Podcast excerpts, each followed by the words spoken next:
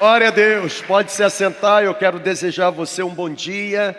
Que a graça de Jesus esteja habitando em você. Que a graça de Jesus seja permanente em você e sobre você. Na última sexta-feira, como eu disse, nós tivemos o privilégio de nos reunirmos aqui numa vigília de oração, de adoração, de propósito. E sabe, eu saí aqui com uma uma pequena sensação de que é possível fazer outras vigílias ao longo do ano. O que, é que você acha? Vale a pena, não vale, gente? Vale a pena.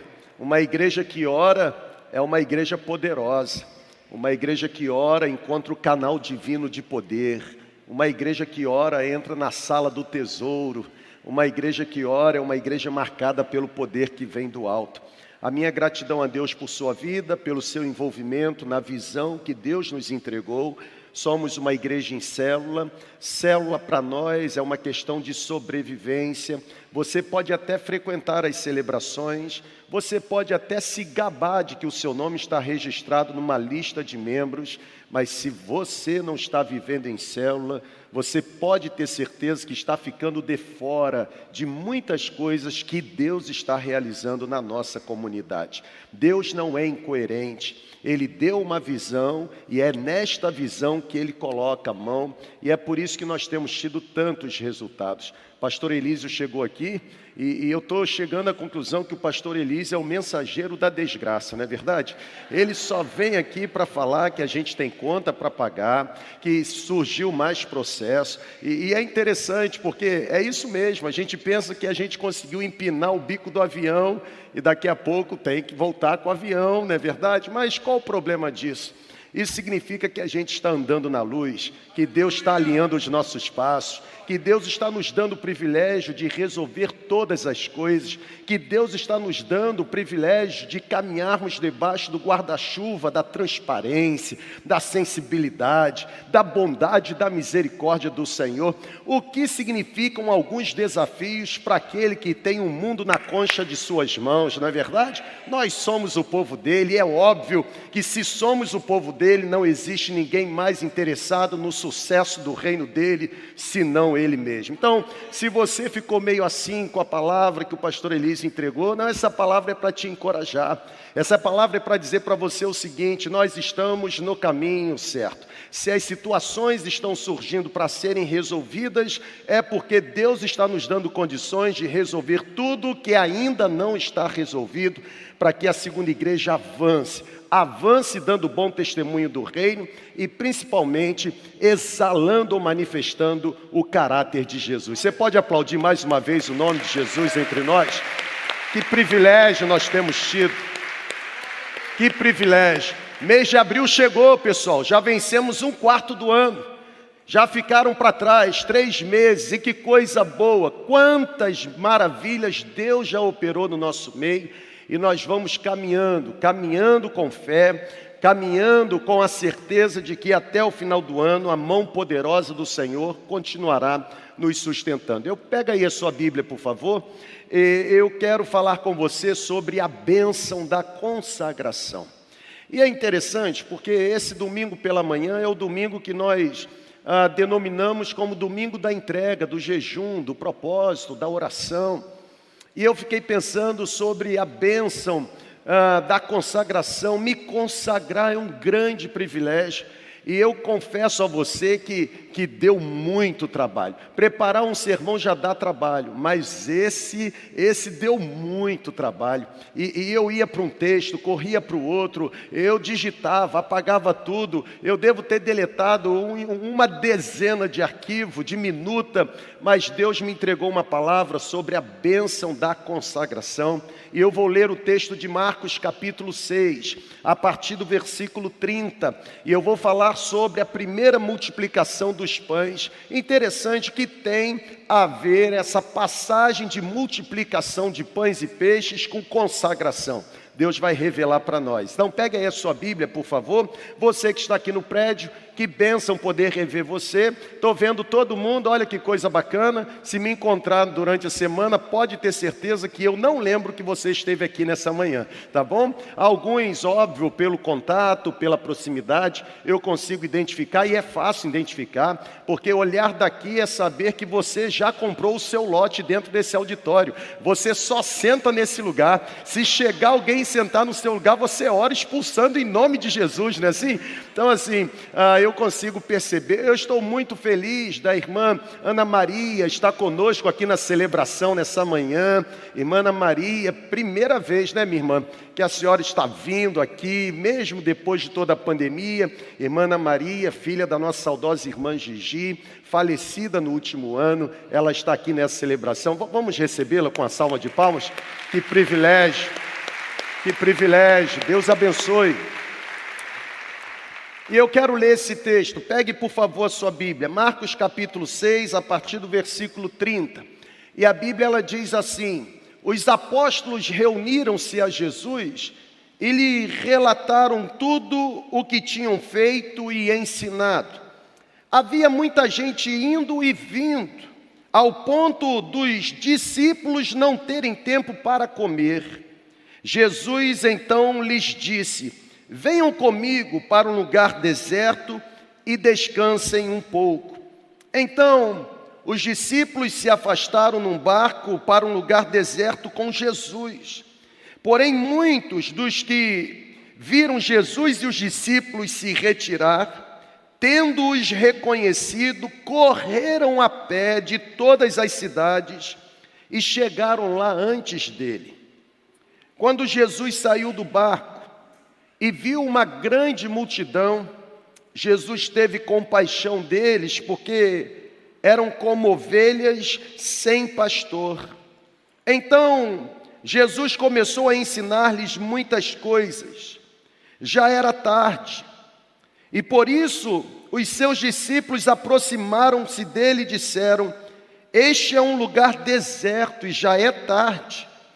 Manda embora o povo para que possa ir aos campos e povoados vizinhos comprar alguma coisa para comer. Jesus, porém, respondeu: Deem-lhes vocês algo para comer. Eles então disseram: Dar algo para comer a esta multidão exigiria duzentos denários. Olha que pergunta, sem cabimento. Devemos gastar tanto dinheiro em pão para saciar a fome do faminto?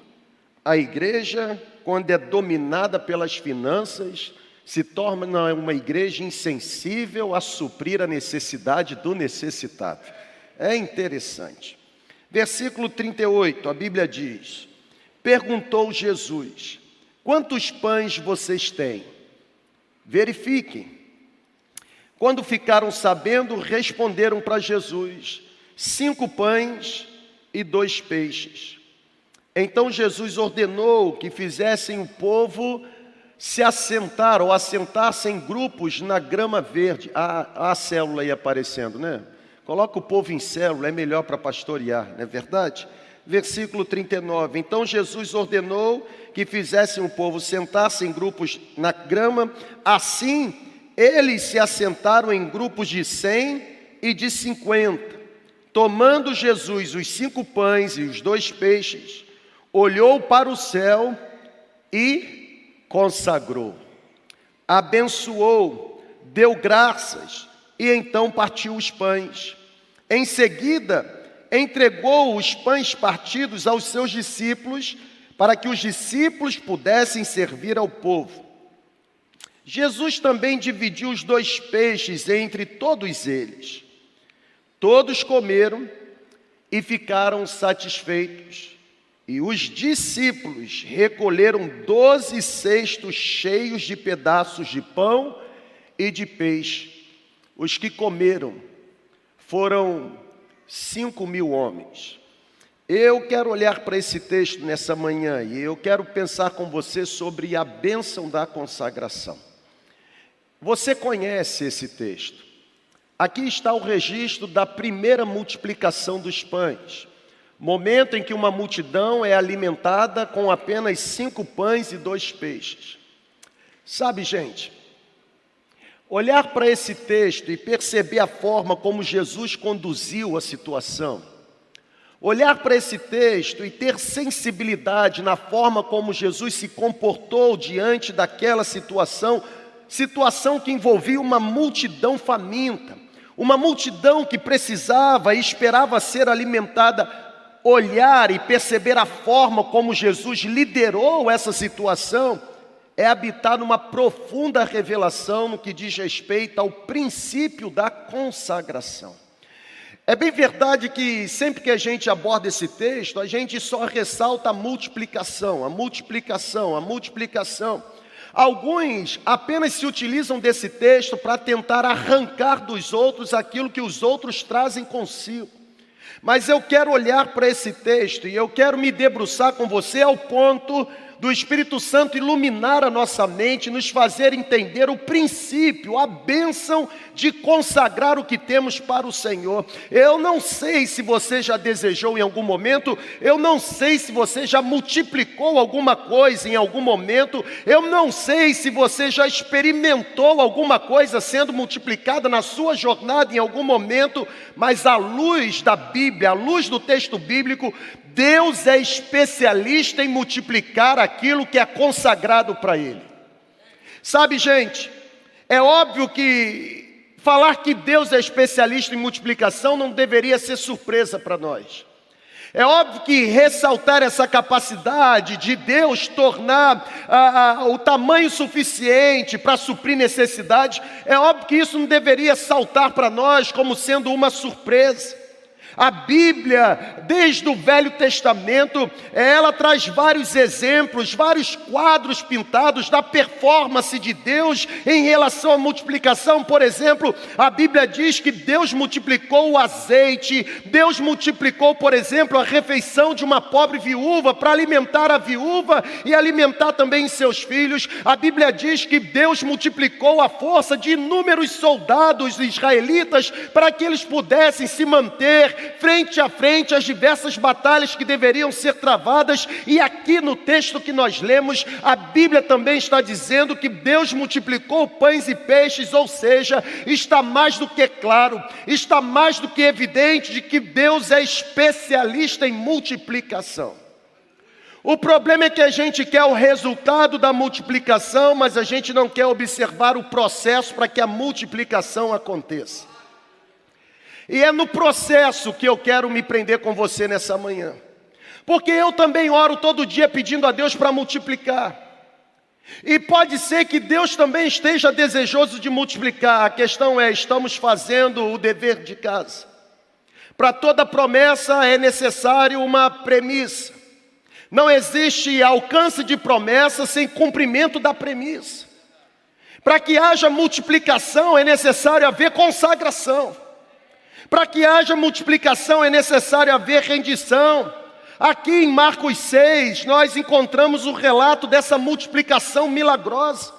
A Bíblia diz que cinco mil homens foram alimentados. Na verdade, eu abro um parênteses apenas para enriquecer o seu conhecimento. O milagre, essa primeira multiplicação dos pães, é o único milagre registrado nos quatro evangelhos. Nenhum outro milagre está registrado nos quatro evangelhos. O único milagre que se repete na narrativa de Mateus, Marcos e Lucas e João é um primeiro, é o milagre da primeira multiplicação. Mateus capítulo 14, a partir do versículo 13, ou Marcos capítulo 6, a partir do versículo 30, ou Lucas capítulo 9, a partir do versículo 10, ou João capítulo 6, versículo 1, todos os evangelistas falam acerca da multiplicação dos cinco pães e dois peixes. Agora, o interessante é que, por exemplo, Lucas traz uma informação que Marcos não traz. Marcos diz que cinco mil homens foram alimentados. Aí Lucas ele acrescenta, sem levar em consideração as mulheres e as crianças. Então não foram apenas cinco mil alimentados, muito mais foram alimentados. Interessante, porque Marcos e Mateus não trazem, nem Lucas trazem a informação Mas João, quando registra, diz que é Felipe quem pergunta: 200 denários seriam suficientes? É André quem diz para Jesus: no meio da multidão tem um garotinho que traz consigo cinco pães e dois peixinhos. O problema não é desejar multiplicação, a questão é saber se estamos fazendo o dever que deve ser feito antes da multiplicação acontecer. Sabe, gente, o texto bíblico diz que o dia estava findando. Alguns comentaristas do Novo Testamento, eles afirmam que os discípulos estavam preocupados. E eles estavam preocupados porque a fome poderia inquietar aquele povo. A fome poderia deixar aquele povo completamente exausto. A fome poderia deixar aquele povo ah, um pouco assoberbado, um pouco agitado, e o povo agitado poderia comprometer o ensinamento que estava sendo compartilhado. A Bíblia faz questão de ressaltar que existia uma grande multidão. E é por isso, é por conta disso que os discípulos, agora tentando evitar qualquer constrangimento, eles se aproximam de Jesus e eles dão uma sugestão para que Jesus pudesse despedir o povo. Manda o povo voltar. Aqui é muito deserto. O dia está findando, vai ficar tarde. Esse povo precisa encontrar alguma aldeia, alguma cidade vizinha, onde eles possam absorver ou encontrar alimentos. Os discípulos estão mandando ou sugerindo que Jesus mande aquela multidão embora. Mas em meio à sugestão dos discípulos, Jesus diz: deem vocês mesmos algo para comer. É impressionante, preste atenção nisso, é impressionante como nós temos as nossas sugestões descabidas no reino de Deus. É por isso que a gente paga conta cara. É por isso que a gente paga boleto atrasado. Porque a gente tem mania de achar que o reino de Deus é o reino da gente. Porque a gente tem mania de achar que no reino de Deus a gente pode agir como a gente age na casa da gente. As sugestões, as falcatruas, as corrupções, os mau caratismos, as fraudes. Isso não é novo, gente. Foi por meio do profeta Isaías que Deus disse para o povo: Vocês estão me oferecendo oferta que eu não tenho prazer, porque o altar está corrompido.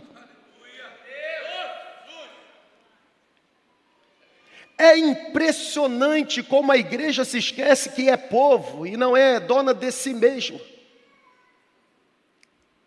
Os discípulos estão sugerindo para Jesus: 200 denários, não, nós vamos gastar muito dinheiro. Se o dinheiro que tem no reino não for para gastar em nome de Deus para ajudar pessoas, não serve para nada.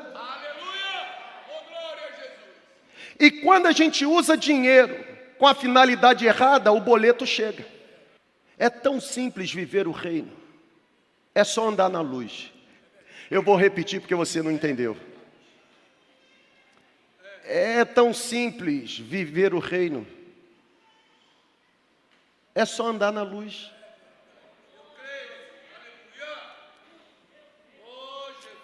Sabe, gente? O texto bíblico diz que os discípulos participaram, diante daquela multidão, de um milagre. Os pães e os peixes foram distribuídos. A Bíblia diz que no final houve mais do que o suficiente para que todos se sentissem fartos. Olha que coisa impressionante. O que no início não tinha capacidade de suprir, porque foi consagrado, agora se tornou mais do que suficiente para que a necessidade fosse suprida. Eu não sei se você já conseguiu perceber para onde Deus está nos levando. Mas eu gostaria que você enxergasse com os olhos da sua mente nessa manhã o que aconteceu naquele dia. Sabe, depois que Jesus consagrou os alimentos, Jesus começou a parti-los. E depois que Jesus partiu os, os, os, pães, a Bíblia diz que Jesus entregou os pedaços de pães partidos para os discípulos, e foram os discípulos que começaram a servir a multidão. Pare um pouquinho do que você está fazendo, fecha aí o seu WhatsApp, olha para cá. É aqui o ponto central. A Bíblia diz que Jesus recebeu os cinco pães e dois peixes, consagrou, deu graças, depois partiu, e em seguida entregou para os discípulos, e foram os discípulos que distribuíram para a multidão. Três grandes lições eu quero destacar nessa manhã, e a primeira é essa.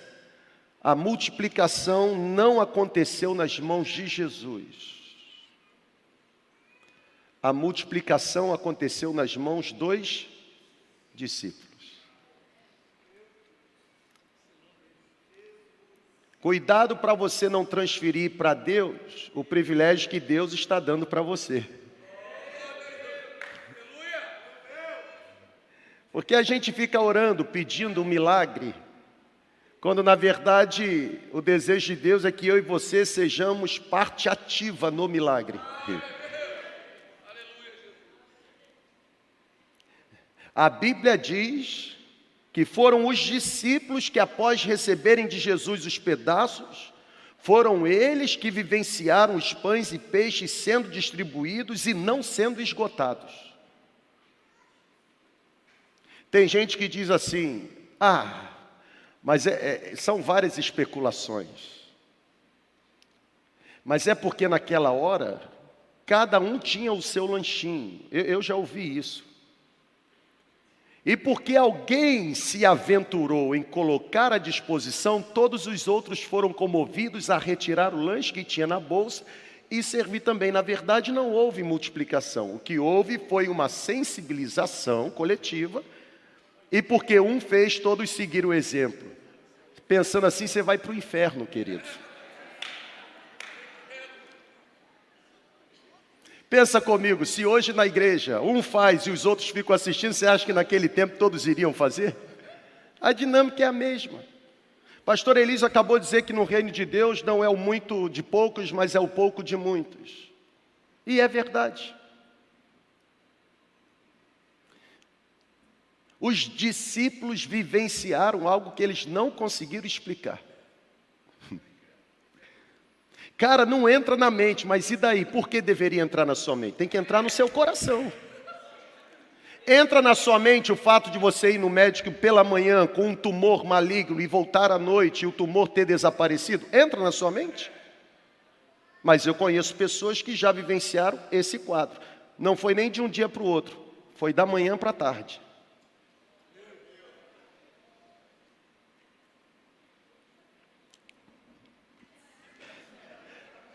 A multiplicação não aconteceu enquanto os pães estiveram. A multiplicação aconteceu nas mãos dos discípulos. Foram os discípulos quem distribuíram. Na verdade, preste atenção, a conclusão do texto diz que todos comeram, ficaram satisfeitos, e os próprios discípulos recolheram pedaços que sobraram. Cada um com uma bandejinha, doze cestos cheios. Quer dizer, não diz que cada um estava com uma bandeja, diz que tinha 12 seis. Se tivesse um discípulo preguiçoso, não teria servido, alguém teria que ter ficado com duas, né?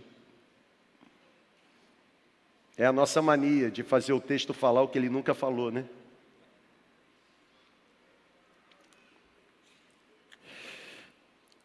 Sabe, gente, eu, eu vou fazer uma declaração e faço essa declaração assim, com muita dor. Infelizmente, muitos ainda não entenderam que a matéria-prima necessária para Deus multiplicar o que precisa ser multiplicado já está em Suas mãos. Já está aí.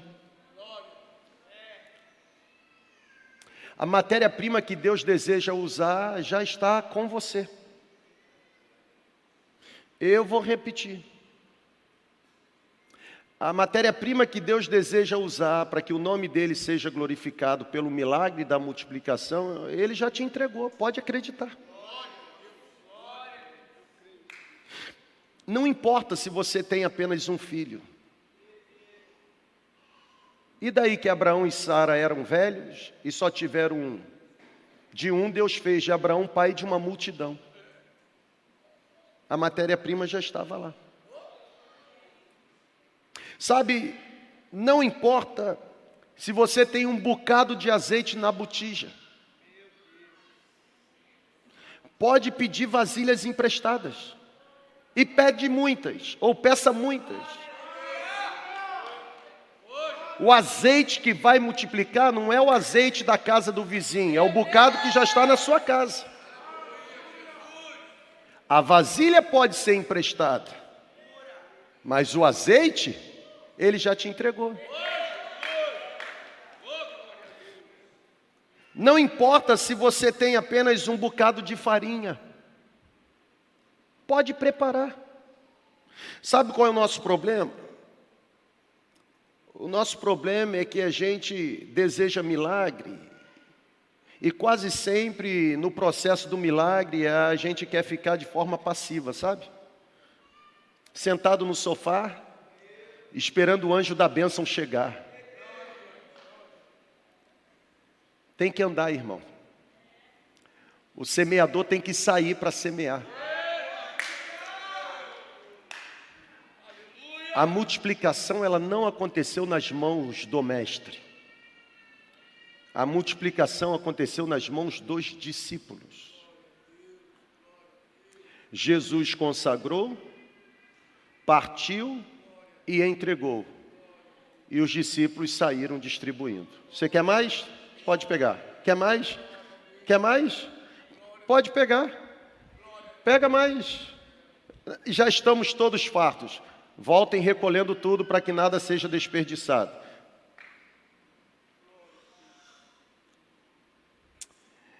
Quando eu olho para esse ponto, o que aquece o meu coração é a seguinte verdade: para Deus que é especialista em multiplicação, qualquer quantidade, qualquer quantidade pode se transformar no tamanho exato para que toda necessidade seja suprida. Deus sempre vai suprir, desde que o nome dele seja exaltado. Como nós precisamos que Deus que Deus multiplique. O problema é que falar de multiplicação já vem cifra na sua cabeça.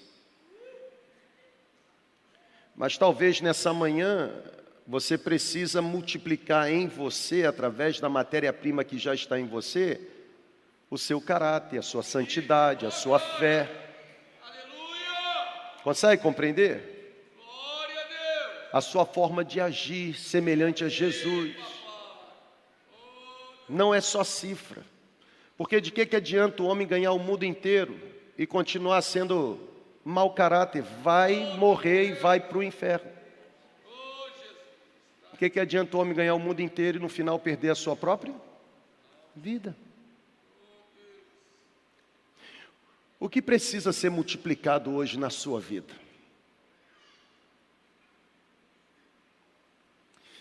Questão financeira, gente. Por incrível que pareça, é a menor parte. Eu vou repetir. Olha o pobre se manifestando.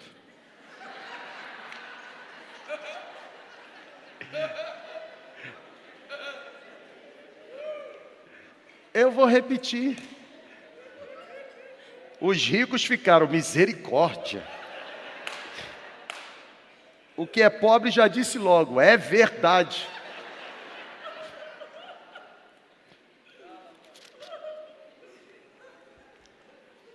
Pessoal, eu vou repetir.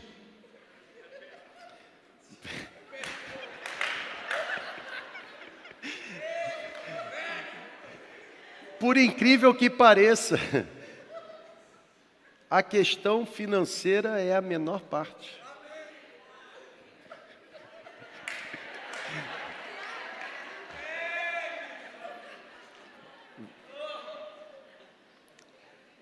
Sabe por que você sofre por não ter dinheiro? Porque você está confundindo desejo com necessidade. Porque se você entendesse que ter a sua necessidade suprida é suficiente para você viver uma vida digna, você não ficaria morrendo por conta dos desejos que você deseja satisfazer.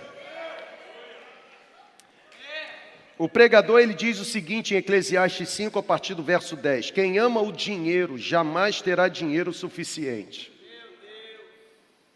É a menor parte. Quem ama a riqueza jamais terá riqueza suficiente. Por quê? Porque o coração de um discípulo de mamão é controlado pelas riquezas. Quanto mais tem, mais deseja ter. Quem ama o dinheiro, as riquezas, jamais ficará satisfeito com o que ganha. Ganha bem, diz que ganha mal, sempre está insatisfeito.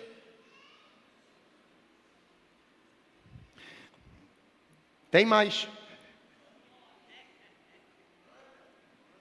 Quem ama o dinheiro, quando vê aumentar a sua riqueza ou os bens que possui, tinha um carro, agora tem dois, tinha uma casa, agora tem duas.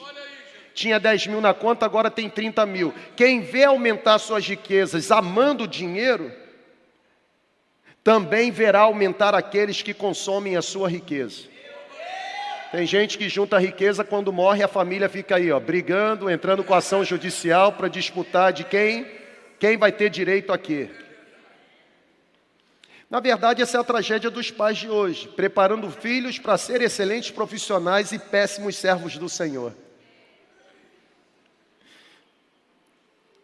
Que benefício trazem os bens para aqueles que são proprietários dos bens, se não dar um pouco de alegria aos seus olhos? É a menor parte, é pouquinha alegria.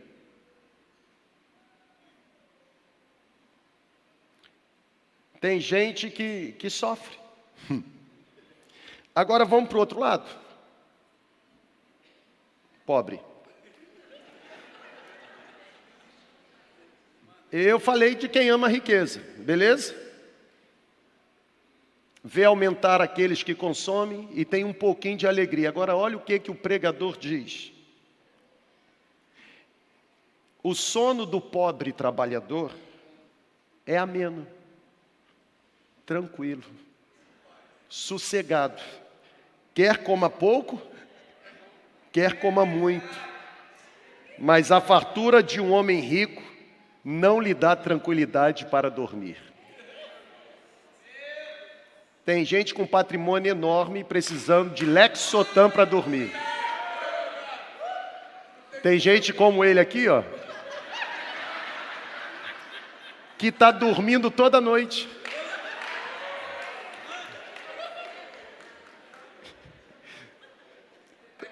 Uma vez eu passei em determinado lugar, estava escrito assim: dinheiro não traz felicidade. Dê-me o seu e seja feliz. Sabe, gente, nós precisamos alinhar o coração. Consegue compreender? Se nós não entendermos que a matéria-prima já está conosco, nós vamos ficar correndo sem senso de destino.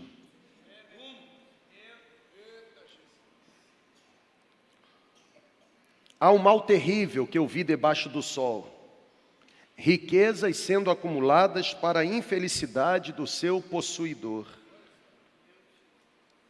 Gente que faz da riqueza o seu Deus, quando perde a riqueza no mau negócio, não deixa nada para o filho que vai nascer. Agora, olha que versículo extraordinário, versículo 15 de Eclesiastes 5.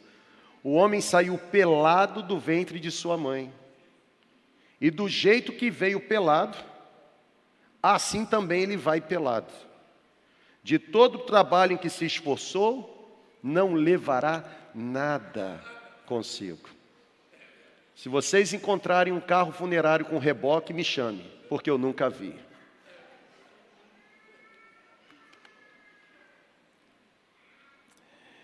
O problema não é que Deus não está multiplicando. O problema é que a sua visão está desfocada. Tem um segundo princípio que eu quero abordar no texto. Além da observação de que o milagre da multiplicação aconteceu nas mãos dos discípulos, olhar para o texto é ter certeza que algo precisa ser consagrado antes que possa ser o que, gente? Antes que possa ser o que? Multiplicado.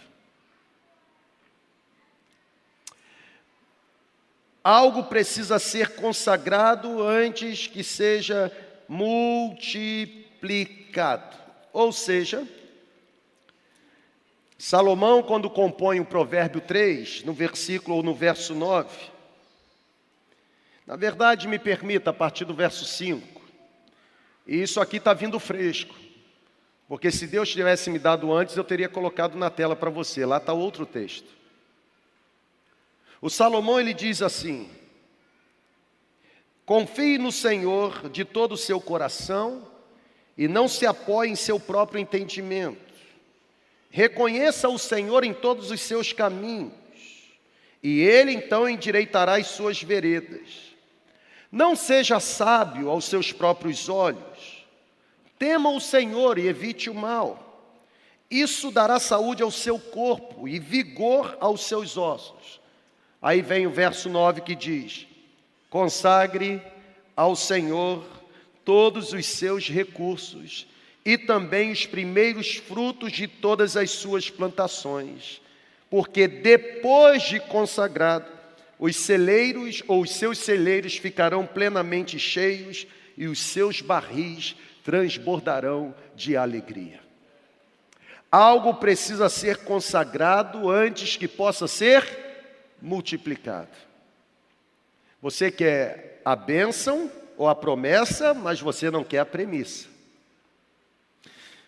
O que muitos ainda não entenderam é que antes dos talentos, dos dons, das habilidades, das riquezas, das influências serem multiplicados, isso tudo precisa ser consagrado, gente. Não está aqui também Está vindo agora. Esse negócio de vir agora está sendo legal. Primeiro livro das Crônicas, capítulo 9, fala acerca de quem? Capítulo 4, versículo 9, fala acerca de quem? Jabes. E quem foi Jabes? A Bíblia, interessante, um homem que aparece na Bíblia e toda a biografia de vida foi registrada em apenas dois versículos. O mais ilustre de todos os seus irmãos e que fez uma oração ousada dizendo: Senhor, alargue as minhas fronteiras. Aumente as minhas tendas, a minha capacidade, as oportunidades para que eu possa influenciar no teu nome. A pergunta que eu me faço e faço para você é: para que Deus multiplicar o que já está com você se você ainda não entendeu o motivo pelo qual Ele lhe entregou? Eu vou repetir, gente. Para que Deus multiplicar o que já está com você, se você ainda não entendeu o motivo pelo qual Ele entregou a você? Sabe, é horroroso quando a gente, de alguma forma, a gente não consegue perceber o motivo pelo qual Deus nos entrega algumas bênçãos. Eu vou ler um texto aqui que você conhece. O texto da segunda carta de Paulo aos Coríntios, capítulo 9. Está vindo agora também. Versículo 6 em diante, um texto que é utilizado no período do ofertório, preste atenção numa coisa. A Bíblia diz assim: lembre-se, aquele que semeia pouco, também colherá pouco. E aquele que semeia com fartura também colherá fartamente. O problema é que a gente só fica aqui nesse versículo. Eu quero colher muito, eu quero colher muito, eu quero colher muito. E aí você cai na mão de líderes é, usurpadores que manipulam a sua mente, levando você para o engano, dizendo o seguinte: você tem que contribuir muito para receber muito, porque a bênção é proporcional à sua oferta. Se bênção fosse proporcional à oferta, bênção desse deixaria de ser resultado da graça e seria resultado do mérito pessoal. problema é que a gente não lê a Bíblia. Porque a Bíblia está dizendo: quem semeia pouco, colhe pouco, quem semeia muito, colhe muito. Agora, o que significa colher pouco, ou semear pouco, ou colher muito, ou semear muito? A Bíblia vai dizer a partir do versículo 10, a Bíblia, versículo 7, a Bíblia diz: cada um dê conforme determinou em seu coração, não por meio de manipulação, não por meio de pressão, não por meio de usurpação. Deus ama aquele que entrega com alegria.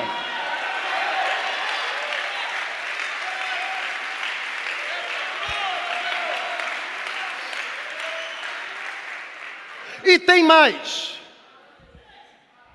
Está aqui a finalidade, irmão. Quando um enganador se aproximar de você para arrancar o que está no seu bolso, apenas com o versículo 6, mande-o ler até o versículo 12. Porque aqui está dizendo o que é semear pouco e o que é semear muito. Preste atenção no que diz o versículo seguinte. Deus é poderoso, irmão. Deus é poderoso para fazer que lhe seja acrescentada toda graça. Ou seja, Deus é poderoso para derramar sobre você bênçãos infinitas, a fim de que em todas as coisas, em todo o tempo, tendo tudo o que é necessário, sendo muito abençoado, vocês transbordem em toda boa obra, ou seja, Deus me dá bênção para que através de mim eu transborde em toda boa obra. Se eu recebo e guardo, eu semeio pouco. Mas se eu recebo e entendo a finalidade para a qual recebi e distribuo, eu semeio muito. Você acha que Deus vai dar mais recurso para quem tem sido mordomo infiel? Deus não trabalha com desperdício. Por isso, em vez de você ficar se comparando pelos resultados do vizinho, olhe para a sua vida e perceba se você está semeando pouco ou se você está semeando muito. Em que sentido? Se você está sendo bom mordomo das bênçãos que Deus te entregou.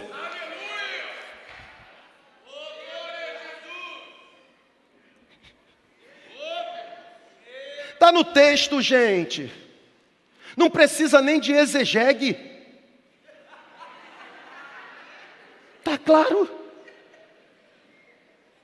Olha o que, que o texto vai continuar dizendo. Está escrito. Quem é que semeia muito, Érica? Distribuiu, deu os bens aos necessitados e a justiça dura para sempre. Aquele que supre a semente ao que semeia, não é o que guarda, não é o que retém. Aquele que supre a semente ao que semeia e supre pão ao que come, ah, também suprirá vocês e multiplicará a semente e fará crescer frutos da sua justiça, e vocês, porque distribuíram, porque vocês fizeram justiça, porque vocês entenderam o propósito pela qual a bênção, pelo qual a bênção chegou, vocês serão enriquecidos de todas as formas, para que possam ser generosos em qualquer ocasião, e por nosso intermédio, a sua generosidade resultar em ação de graças a Deus, ou seja, o que é semear muito? Receber, vocês serão enriquecidos de todas as formas. Para que finalidade eu recebo? Para que possam ser generosos em qualquer ocasião. Qual é o resultado disso?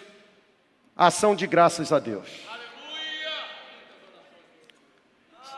Você quer que multiplique para quê? Você só está preocupado com o próprio estômago. Não tem como. Deus não é incoerente.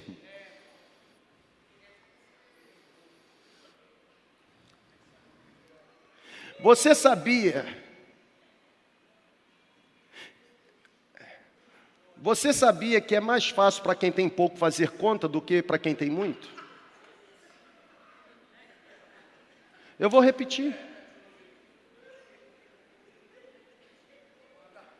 Quem tem menos Faz uma conta melhor. Porque quem tem menos pega o contra-cheque assim, cara, ganhei um salário mínimo, toma aqui 10%. Eu entreguei meus 10%, tem gente batendo na minha porta, toma aqui um saco de fubá.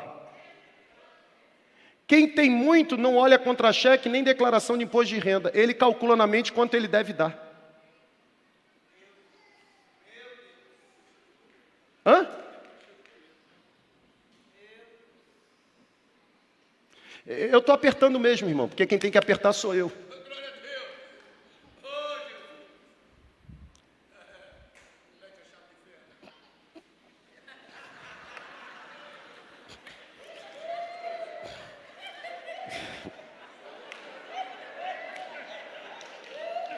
Assim me desconcentra.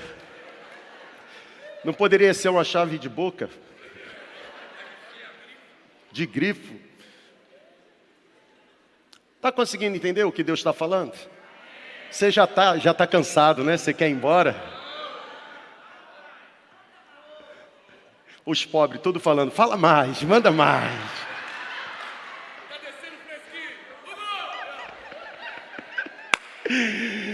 A prosperidade não está na riqueza, a prosperidade está se sentir satisfeito naquilo que Deus entrega.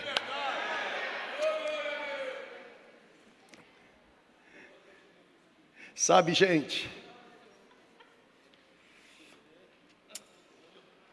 eu conheço inúmeras pessoas que nunca desfrutaram do privilégio e alegria de experimentar algo se multiplicando, porque não aprenderam o princípio da consagração. Ó, oh, vocês falaram, manda mais, eu vou, hein?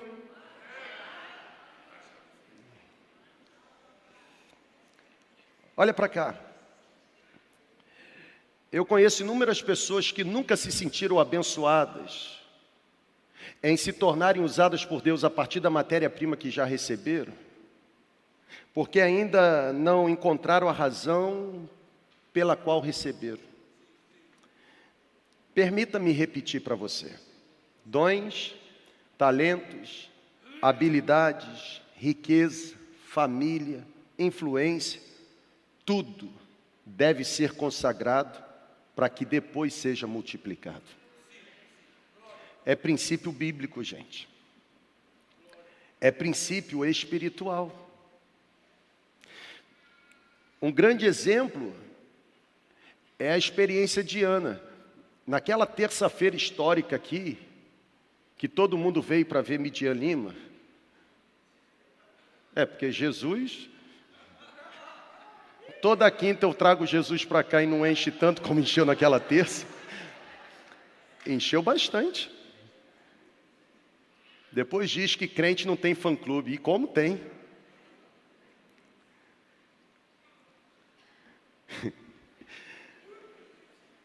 A pastora Louise deu de beber.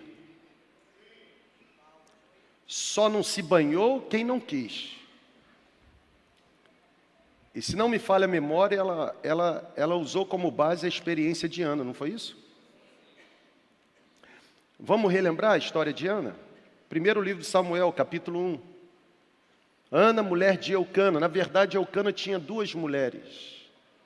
Uma se chamava Ana e a outra se chamava Penina. E é interessante porque a Bíblia diz que Eucana, todos os anos, ele subia à cidade de Siló e ele tinha que levar a sua família para quê? Para cumprir com as suas obrigações religiosas. Era obrigatório o judeu reunir a sua família e ir até Siló para então adorar, prestar sacrifício ao Senhor, o sacrifício anual. E o texto do capítulo 1 do primeiro livro de Samuel diz que todos os anos Penina, porque tinha gerado filhos, Penina caçoava, zoava, zombava de Ana. E a Bíblia também diz que a esterilidade de Ana não era resultado de uma mera patologia. A esterilidade de Ana não era resultado apenas de uma enfermidade qualquer. A Bíblia diz: o Senhor tinha deixado Ana estéril. E porque Ana tinha que conviver com uma ordem de Deus, e ao mesmo tempo, porque estava debaixo da ordem de Deus, tinha que suportar a zombaria de Penina, a Bíblia diz que Ana entrou no santuário com a alma amargurada e fez o seguinte voto, versículo 11 do capítulo 1 do 1 Samuel: Senhor dos exércitos, Jeová Sabaote, se tu deres atenção à humilhação da tua serva, se te lembrares de mim e me deres um filho, eu o consagrarei ao Senhor todos os dias da sua vida. Parece uma oração louca. Porque se eu estou chorando amargamente, porque me sinto diminuído, porque não tenho filho e o outro que tem fica zombando de mim, como é que eu vou fazer uma oração dizendo que se me der filho eu vou devolver, eu vou continuar sem filho? Como é que pode alguém que não tem pedir para ter e depois dizer que abre mão de ter? Só entendendo o princípio da consagração. Preste atenção numa coisa: a Bíblia diz que o Senhor se lembrou de Ana. A Bíblia diz que Ana engravidou de Eucana. A Bíblia diz que Ana gerou um filho e o nome do menino foi qual? Samuel. Agora, se você for comigo para o capítulo 2 do primeiro livro de Samuel, versículo 21. A Bíblia diz: porque Ana cumpriu o voto que fez de devolver Samuel, que fora consagrado, Deus abriu de novo a sua madre, e ela gerou outros três filhos e mais duas filhas. Está satisfeito com uma bênção de 500%?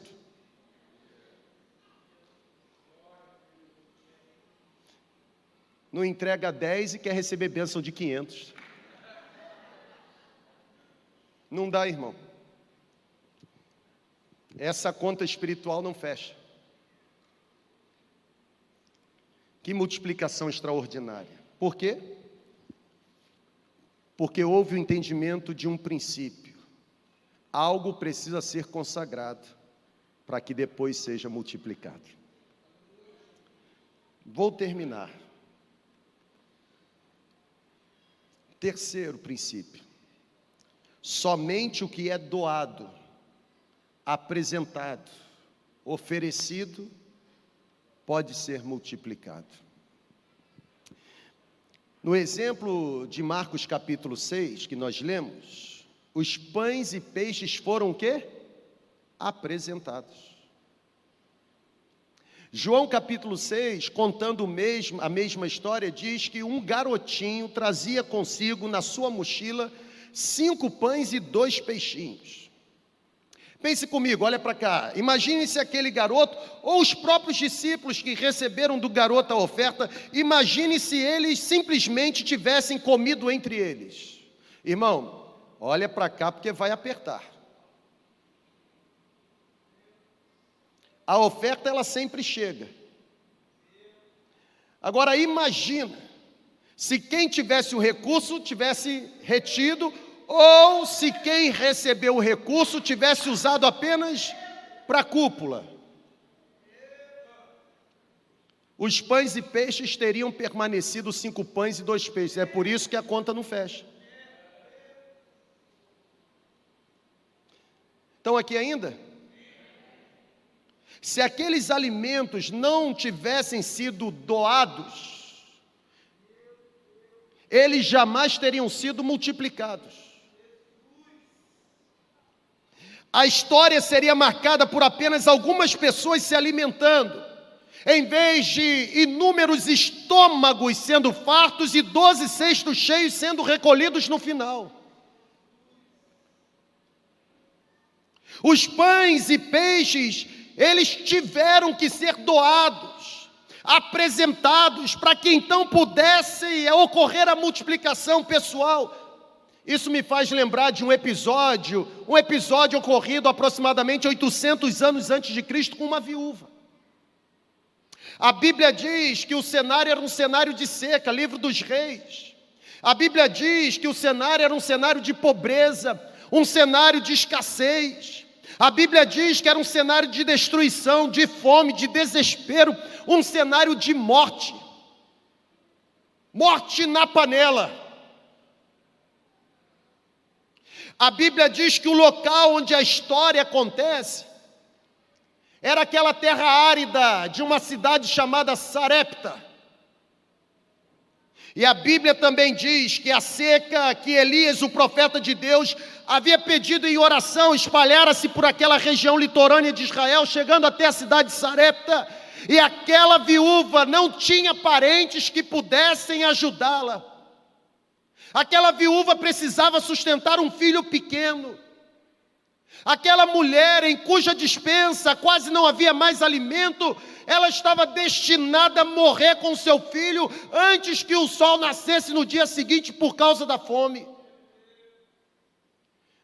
Mas a Bíblia diz que, mesmo a um passo da morte, ela juntou ou ajuntou o último feixe de gravetos para acender o fogo e usar o bocado de farinha que tinha para assar o último pão que poderia ser feito, com as últimas gotas de azeite que possuía, e entregar para o profeta que estava chegando, cansado da viagem.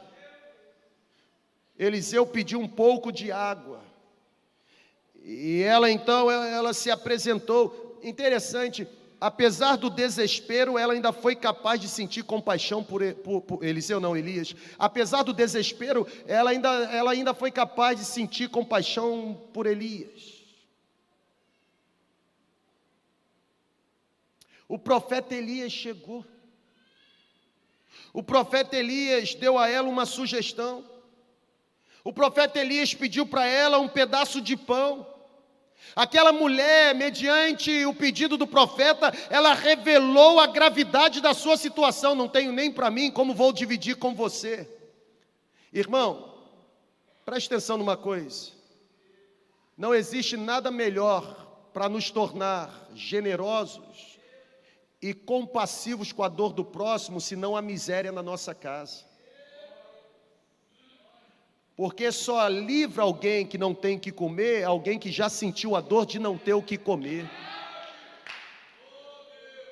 É por isso que Jesus nas Beatitudes diz que os bem-aventurados misericordiosos, porque eles também alcançarão misericórdia. É por isso que Salomão, em Provérbio 10, ele diz o seguinte: a, a alma generosa sempre irá prosperar, e aquele que atende, quando necessitar, vai encontrar refúgio. Mesmo após ouvir o sofrimento daquela viúva, Elias pediu um pedaço de pão. Sabe, eu quando leio essa história, o primeiro sentimento é me sentir zangado com Elias. Porque eu fico pensando comigo, como ele poderia se atrever a pedir pedaço de pão para comer para uma mulher que não tinha nem mesmo para preparar para ele o seu filho. Ele exigiu a refeição em primeiro lugar. Mas aqui está a chave do texto. Olha para cá, por favor. Aquele cenário não tinha nada a ver com Elias. Aquele cenário tinha tudo a ver com a viúva. Não era com Elias. O milagre da multiplicação estava prestes a aliviar o desespero daquela mulher. É, ela precisava aprender uma grande lição espiritual. Só é multiplicado o que antes é apresentado, doado. Eu vou concluir, concluo dizendo para você: lembre-se, a multiplicação aconteceu nas mãos dos discípulos e não nas mãos de Jesus.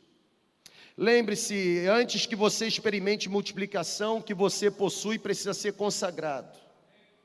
Mas lembre-se, nunca se esqueça que somente o que é ofertado pode ser multiplicado. Eu tenho absoluta certeza que é por isso que Jesus afirmou o seguinte: deem e será dado a vocês. Mas não será dado de qualquer forma. Uma boa medida, calcada, sacudida, transbordante será dada a vocês, pois a medida que usarem para medir também será usada para medir vocês. O que você quer que os outros façam com você, faça você primeiro com os outros. Você quer encontrar o caminho da prosperidade? Desenvolva um coração generoso. Você quer se sentir acudido e apoiado? Se proponha, em primeiro lugar, acudir e apoiar, porque só é multiplicado aquilo que é ofertado. Vamos ficar em pé.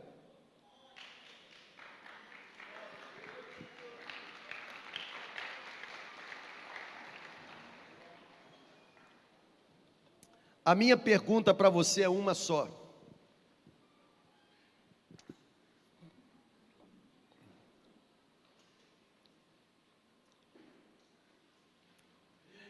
A matéria-prima que Deus já te entregou, o que você tem feito com ela?